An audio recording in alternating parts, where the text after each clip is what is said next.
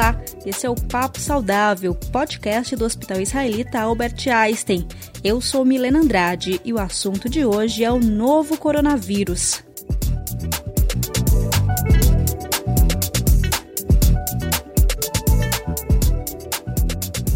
Brasil, assim como muitos outros países, enfrenta uma epidemia do novo coronavírus.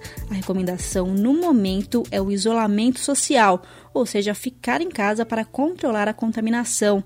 A rotina das pessoas está mudando por causa da doença e, claro, há muitas dúvidas e apreensão. Para tentar esclarecer um pouco sobre o novo coronavírus, eu fui conversar com o Dr. Moacir Silva Júnior, que é infectologista do Serviço de Controle de Infecção Hospitalar do Einstein e também da UTI do hospital. Primeiro, ele me explicou sobre a origem do vírus e sobre a infecção respiratória causada por ele, Covid-19. Acompanhe. Olá, doutor Moacir, tudo bem? Oi, Milena, tudo bem?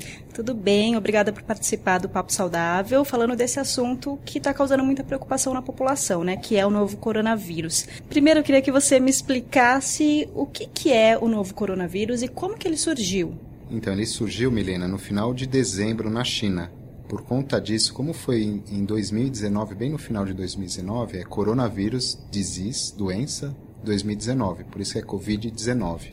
Né? Então surgiu lá no mercado de frutos do mar, no mercado local da China, que inicialmente teve muito, muita relação com, com animais. Então uma das coisas que os, cientistas acham é que está muito relacionado ao morcego, que o morcego te, teve a doença e acabou passando para o ser humano.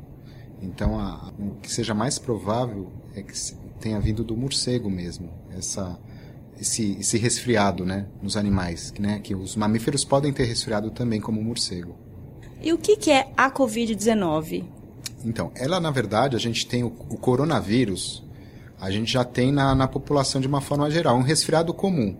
Dentre os resfriados comuns, que tem até o, tem o parainfluenza, o rinovírus, tem outros, outros vírus que causam resfriado comum. Dentre eles, a gente já tem o coronavírus né, na comunidade. Só que esse vírus sofreu uma mutação. E por conta de ter sofrido essa mutação, ele é um vírus novo para a população de uma maneira geral.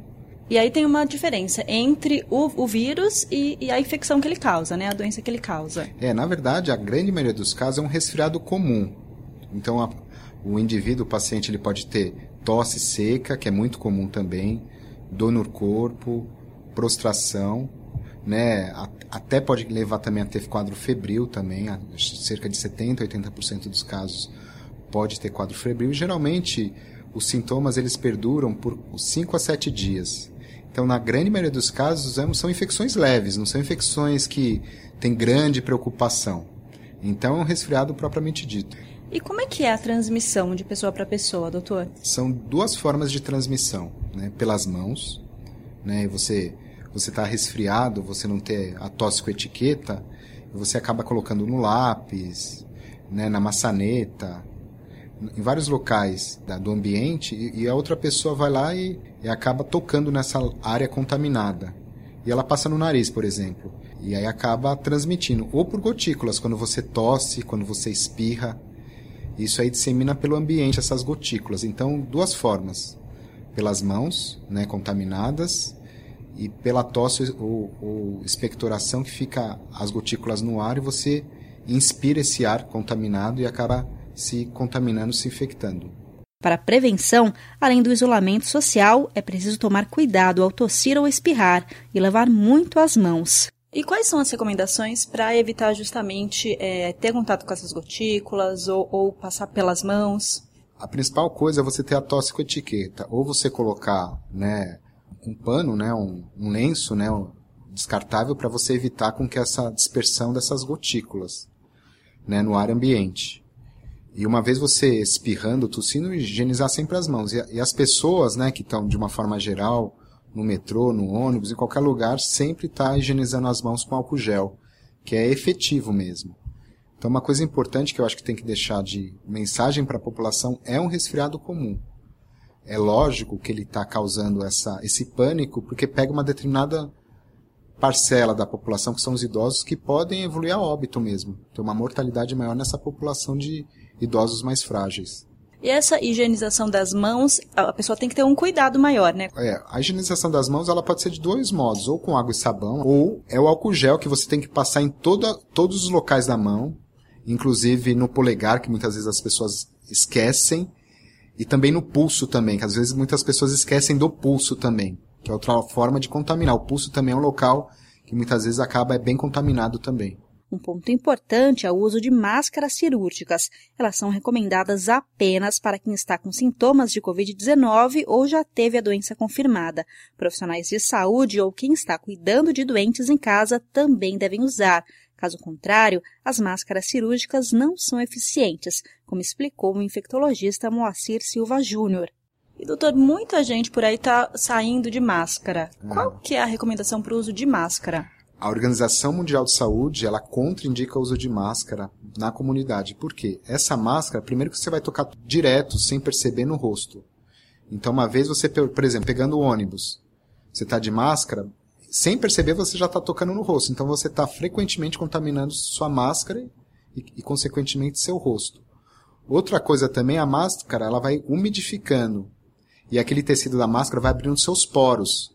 Então, isso favorece a entrada da gotícula. Então, você tem uma falsa proteção com o uso da máscara. Então, a gente é categórico contraindica o uso da máscara na comunidade. E quando procurar por atendimento médico? Só se tiver sintomas mais sérios, como destacou o médico do Serviço de Controle de Infecção Hospitalar e da UTI do Einstein. E se a pessoa tiver com sintoma, algum sintoma de, de doença respiratória? Sintomas leves, resfriados, que é, que é geralmente comum, é o que a gente faz normalmente. A gente não procura o médico por, sistema, por, por um quadro de resfriado. Nem é para procurar os pronto atendimentos, porque é um risco, né? Se você tiver outro tipo de resfriado, você pode ser contaminado pelo Covid-19. Então, resfriados comuns, sintomas leves, não tem que procurar o médico. Né? Você pode se tratar em casa com esses sintomas com dipirona, paracetamol, não utilizar anti-inflamatório, que é uma coisa que, que é pior para o Covid-19, não utilize anti-inflamatórios. Você procure um médico quando você tiver uma prostração, uma febre de 39, 40 graus, mas caso contrário, fique em casa. Porque mesmo que a pessoa tiver esses sintomas leves e for a Covid-19, naturalmente o corpo vai reagir e vai passar. Vai o corpo vai ter imunidade e vai passar. É como qualquer resfriado. Todo mundo no inverno, outono, outono e inverno vai ter resfriado. Então não tem necessidade de procurar assistência médica por conta de um resfriado. Fiquem em casa. E muita gente querendo fazer exame, doutor, da Covid. É. Qual que é a recomendação do exame? O exame ele está indicado em pessoas que vão internar, que têm casos graves, que têm indicação de internação, porque a gente precisa fazer o diagnóstico diferencial. Casos leves, ou pessoas que tiveram contato com é, outros com Covid-19, o coronavírus, não tem indicação de, de, exame, porque não vai mudar a, a conduta médica. Os idosos e pessoas com doenças crônicas têm mais chances de desenvolver um caso grave de Covid-19, a doença causada pelo novo coronavírus. O Dr. Moacir Silva Júnior contou o porquê. E você já falou de determinadas pessoas têm mais chances de ter complicação, né? Quem Sim. são essas pessoas do grupo de risco e por que, que a pessoa ela tem essa fragilidade maior para esse vírus? É porque geralmente ele já tem uma imunidade muito baixa, né? E como é um vírus novo, o sistema imune, nossos soldados né, de defesa, nosso exército, não conhece esse vírus novo. Porque, de certa forma, para os resfriados, de uma forma geral, a gente já tem uma imunidade. Os nossos soldados, né, que já estão lá na infantaria, já conhecem esses vírus antigos. É um vírus novo, é um vilão novo. Então, se é um vilão novo e é uma pessoa já tem uma deficiência de imunidade, isso favorece que esse vilão novo, né, invasão bárbara, ele consiga adentrar no, no organismo que é, já é suscetível, porque ele não tem soldado específico para debelar, né, matar esse vírus novo. Então essas pessoas, que quais são as pessoas? Uma diabetes descontrolada, uma hipertensão gravíssima, severa, descontrolada, os transplantados, as pessoas que fazem quimioterapia, que já tem uma imunidade muito baixa, o número de soldados dela já são baixos, aí tem um pior pode ter um pior desfecho. Então, essas pessoas, elas. E os idosos também. Essas pessoas são as pessoas que a gente está vigiando mais, que tem mais cuidado. Então, muitas vezes, não necessariamente essas pessoas precisam ir ao médico, mas liguem para o seu médico para ter a maior informação se vale a pena ou não procurar o serviço de saúde. para se prevenir, é, a pessoa que está no grupo de risco, ela tem que ter uma prevenção maior? O que, que ela, ela faz nesse momento? Evitem aglomerações. Evitem ir no supermercado. Então ela tende, tende a ficar mais em casa, no sentido de evitar essa. passar essa, essa fase de, de ascensão da epidemia. Isso vai passar, daqui a uns dois ou três meses, as coisas vão melhorar, com certeza. O médico também explicou por que o isolamento social é tão importante no momento. E em São Paulo, pelo menos, há fechamento de shopping, fechamento de comércio, muita gente fazendo home office, as aulas suspensas. Esse isolamento das pessoas, é, como é que ele funciona para conter esse tipo de epidemia? É uma coisa também que proporcionalmente é para poder que, que os serviços médicos consigam vagarosamente e progressivamente atender as pessoas mais doentes, essas pessoas mais frágeis.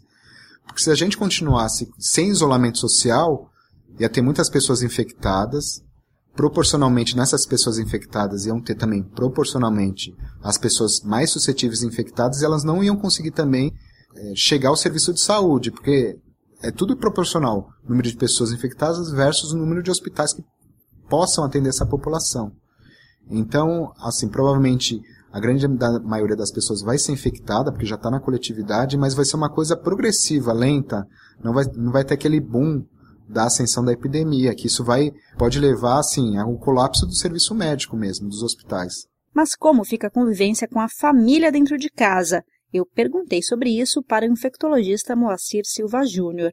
E a pessoa que está em casa porque está de home office, as aulas estão suspensas, às vezes na família tem criança, tem idoso, tem que ter algum cuidado nessa convivência? Eu acho que higienização das mãos, assim, importante. Tosse com etiqueta, obviamente, como eu falei, é difícil você, em outono e inverno, não ter resfriado. Tosse com etiqueta. E procura, caso você esteja gripado ou resfriado, não ter tanto contato, assim, aperto de mão, beijo, abraço, com essas pessoas mais suscetíveis. Em casa, tem que haver um cuidado, por exemplo, com os objetos compartilhados? Em relação a, aos talheres, higienização normal dos talheres com detergente comum. Não tem diferença.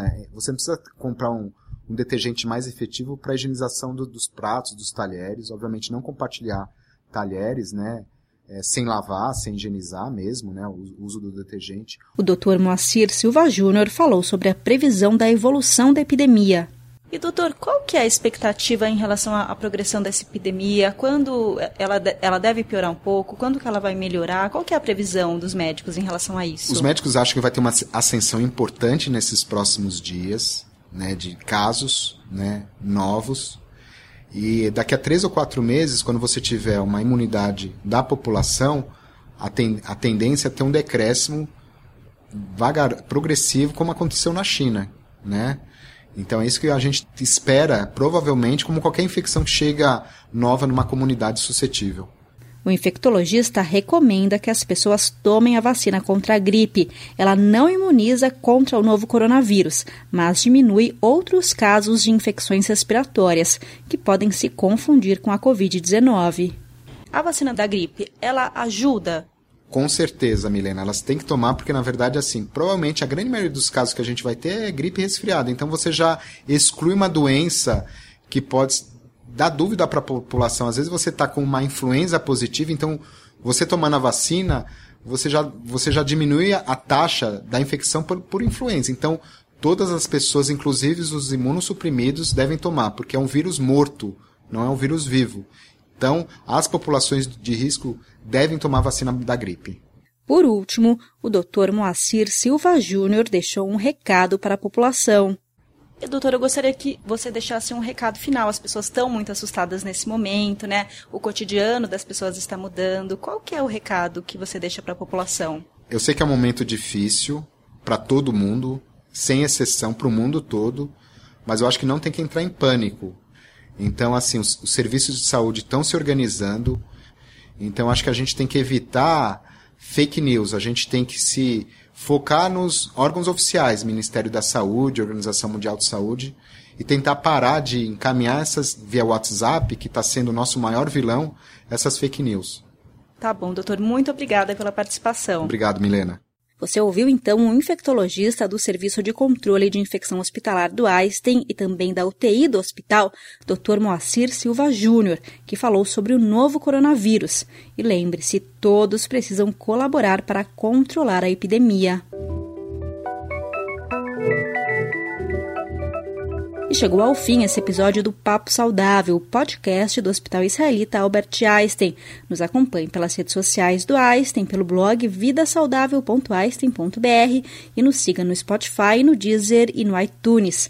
Aproveite e conheça também o outro podcast do Einstein, o Saúde por Elas, que foi criado para ser um espaço de discussão e inspiração sobre assuntos relacionados às mulheres. Até mais!